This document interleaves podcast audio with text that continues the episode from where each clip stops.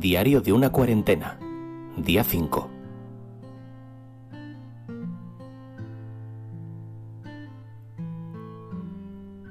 Muy buenas a todos y bienvenidos a este quinto programa de Diario de una cuarentena. Hoy me parece que no sé si tendré mucho que contaros o que me saldrá porque hoy no he tenido que ir a trabajar. Hoy era Hoy es todavía 19 de, de, marzo, Día del Padre, Día de San José, y es festivo, con lo cual he tenido que quedarme en casa.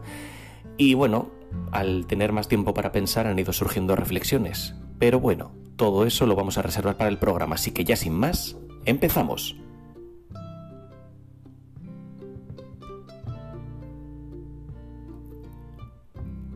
Hoy ha sido un día en ese sentido bastante anodino, bastante... No tengo nada reseñable que contar en cuanto a que no me ha pasado nada fuera de lo común como ayer. Ayer la verdad es que tengo que reconocer que vine bastante alterado porque eh, no fue para menos. Las actitudes que presencié ayer me llevaron al enfado, me llevaron a la rabia y, y, la verdad es que creo que se vio bastante reflejado en el, en el podcast de ayer. Pero bueno, eso también me parece bien. A mí me gusta hablaros sin filtros, me gusta hablaros desde el corazón, me gusta hablaros sinceramente y creo que ese es el gran valor que tiene Diario de una cuarentena. No hay guion, no hay eh, desarrollo previo para ver de lo que voy a hablar o de lo que no. Eh, si fuese el caso, estaría desarrollando otro tipo de podcast que, una vez pasada esta cuarentena, ya os digo que, tengo intención de, seguir grabando cosas.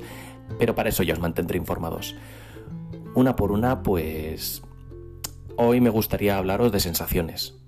Porque, como digo, más allá de lo que he hecho hoy, que básicamente ha sido dormir, estar tranquilo, distraerme con mis hobbies, hablar con mi novia por videollamada. Es que no he hecho nada reseñable en ese sentido. Bueno, sí, hace poco he vuelto de sacar al perro de mi hermano, tenemos al, al perro en casa, y, y, de alguna manera para poder romper esa monotonía de estar encerrados eh, nos vamos turnando a la hora de sacarlo. Vamos de uno en uno, eso desde luego, de uno en uno y el menor tiempo posible en la calle. Pero sí que es verdad que ese mini ratito de salir a la calle alivia muchísimo, te da sensación de, de libertad, curiosamente. Aunque también, y dadas las circunstancias, tengo que reconocer que por un momento, con cada paso de, de, más que estaba dando, me sentía un poquito furtivo también. Me sentía... Sí, es curioso, me sentía que estaba haciendo algo malo. Y, y visto desde cierto punto, no va, no va del todo desencaminado, porque si nos tenemos que quedar todos en casa, bueno, he sacado el perro porque el perro lo necesita, pero sí que es verdad que, que, bueno, esa sensación la he tenido durante unos minutitos.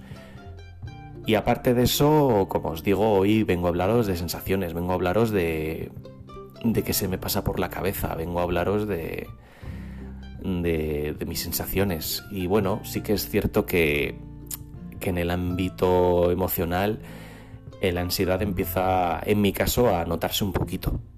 ¿Vale? Sí que es verdad que yo soy una persona que ya venía con bastante estrés por diversos motivos antes de esta cuarentena y esta, este encierro obligado, pues, y toda la situación, lo que se ve en los medios, lo que, lo que te cuentan las personas con las que interactúo a través de, de redes sociales y demás, pues bueno, todo eso, y en mi propia casa, que comentamos todo lo que está ocurriendo, pues todo eso es verdad que contribuye a que de algún modo pues esa ansiedad esté ahí, esté un poquito más irritable, que esté más nervioso. Eh, eh, también todo lo que viví ayer me hizo sentir, de alguna manera me hizo sentir eh, bastante desalentado porque, bueno, en las, hace una semana las previsiones eran, bueno, ni hace una semana realmente, porque todavía no llevamos una semana de cuarentena las previsiones eran de dos semanas de, de, de, confinamiento. Ahora se está hablando de un mes e incluso más. Y la verdad es que el simple hecho de pensarlo me deprime muchísimo. Me siento en ese sentido abatido, pero me siento abatido ya no por el tiempo de espera, ya no por el encierro, ya no por en mi caso, como ya os he dicho más de un programa, por no poder ir a ver a mi novia, porque si me arriesgo a ir a verla, el multón que me cae es tremendo y eso es desalentador. No solo por eso, es que estoy viendo que la insolidaridad de la gente, sí, es verdad que la gente sale y a las 8 aplaude y por todo el mundo se están registrando muestras de, solidaridad y se están registrando muestras de, creatividad realmente eh, y de gente que está haciendo todo lo posible desde sus casas para amenizar tanto a sus vecinos como a todo el mundo a través de redes sociales. Está habiendo un montón de, creadores de contenido que están eh, ofreciendo eh, contenidos suyos para, para, disfrute de forma gratuita. Y mira, desde aquí me gustaría recomendaros, aprovechando este pequeño inciso, un podcast que he descubierto hace poquito, estos días, que se llama La Aldea Irreductible, que ahora mismo está llevando a cabo una serie de, de episodios, eh, series científicas, de descubrimientos científicos. Y, es una serie de podcast, es una serie de pago, es una serie que solamente puedes acceder a ella si apoyas al creador. Y os tengo que decir que el propio creador, que oh, me vas a perdonar, pero ahora mismo si me estás escuchando no me sale tu nombre, de verdad, lo siento muchísimo. Eh, se me ha ido, lo siento muchísimo.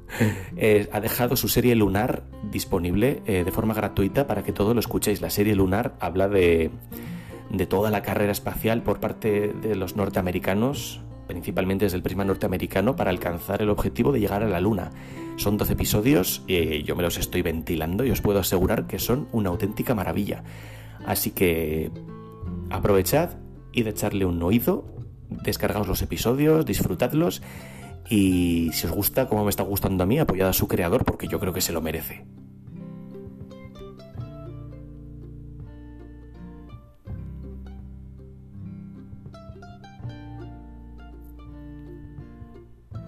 como decía, después de este inciso que he hecho, que me parece que es algo positivo y que se debe reseñar, como digo, hay muchas muestras de apoyo y muchas muestras de, la bondad de la gente, pero tengo que decir que yo en mi caso particular, y claro, no olvidemos que esto es un diario totalmente subjetivo, es un programa visto desde mi punto de vista, única y, única y exclusivamente, pues lo que yo he podido observar es eh, muchísimo egoísmo, muchísimo muchísima dejadez, muchísimo creerme por encima de todo.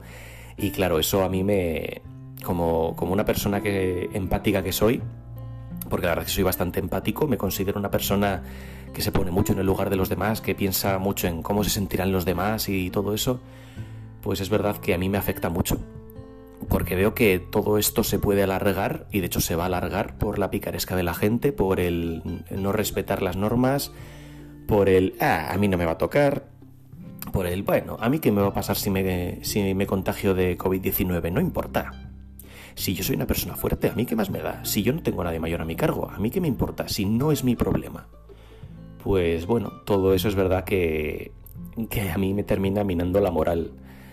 Y me lo noto, me lo noto. En momentos concretos del día es verdad que me he sentido alicaído, me he sentido Sí, pues me he sentido melancólico, me he sentido triste de alguna manera. Bueno, yo por mi parte aún me noto en periodo de adaptación a, toda esta situación y estoy tratando de quitarme todo plazo de la cabeza, todo, eh, todo plazo, digamos, que implique el fin de todo esto, porque si me pongo en la tesitura de que esto va a durar dos semanas o tres o un mes y luego se alargase por lo que fuera, a mí me da algo, la verdad, me vendría abajo y bueno, prefiero evitarlo.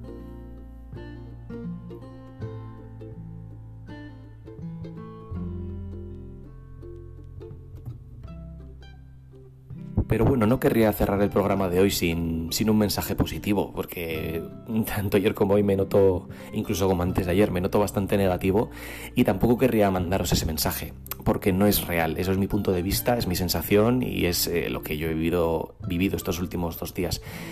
Tengo testimonios de gente cercana a mí, seres queridos, que me están haciendo llegar y que, bueno, su situación dista mucho de la mía en ese sentido, su situación emocional, me refiero y es verdad que, me, también me confrontan en ese sentido, ¿no? O sea, sus vivencias confrontan con las mías y, enriquecen el punto de vista global, lo cual es muy positivo. O sea, no os quedéis con que todo es negativo todo es malo, ni mucho menos. Eso no es real. Y yo poco a poco también entiendo que me iré tranquilizando en ese sentido. Como os digo, hay muchísimas muestras de apoyo. Lo de, lo de la serie lunar del podcast La aldea irreductible es un ejemplo de ello. Pero además de eso, eh, también me parece bonito comprobar cómo esta situación ha generado el, bueno, ha despertado el querer sacar eh, de alguna manera, ¿cómo decirlo?, aficiones olvidadas, sin ir más lejos. Mi madre, eh, que de joven, bueno, no es que sea ahora muy mayor, ni mucho menos, pero de joven, cuando era muy joven, me refiero, tocaba el piano. Tenemos un viejo teclado electrónico Casio en el trastero, eh, lo teníamos ahí desde hace muchísimo tiempo, mi madre hacía mucho que, que no le hacía caso, esa es la realidad, pues por circunstancias de la vida lo había dejado de lado y hoy he sentido esas ganas de, de empezar a tocar otra vez, de empezar a disfrutarlo. La verdad es que se le veía muy animada y eso tengo que reconocer que ha sido un gustazo. Luego ha venido uno de mis hermanos, ha cogido la guitarra, porque aquí todos tocamos algún instrumento, por cierto, es algo que no había mencionado todavía, y se ha puesto a acompañar a mi madre, han improvisado un pequeño blues, un rock, un blues rock muy divertido y, la verdad es que ha sido ha sido gratificante y ha sido reconfortante, lo tengo que reconocer. Y, aparte de la videollamada con mi novia del paseíto pequeño que le he dado al perro, este ha sido el, otro punto agradable del día. Y es el mensaje que os quiero transmitir, es digamos con lo que me gustaría que os quedaseis.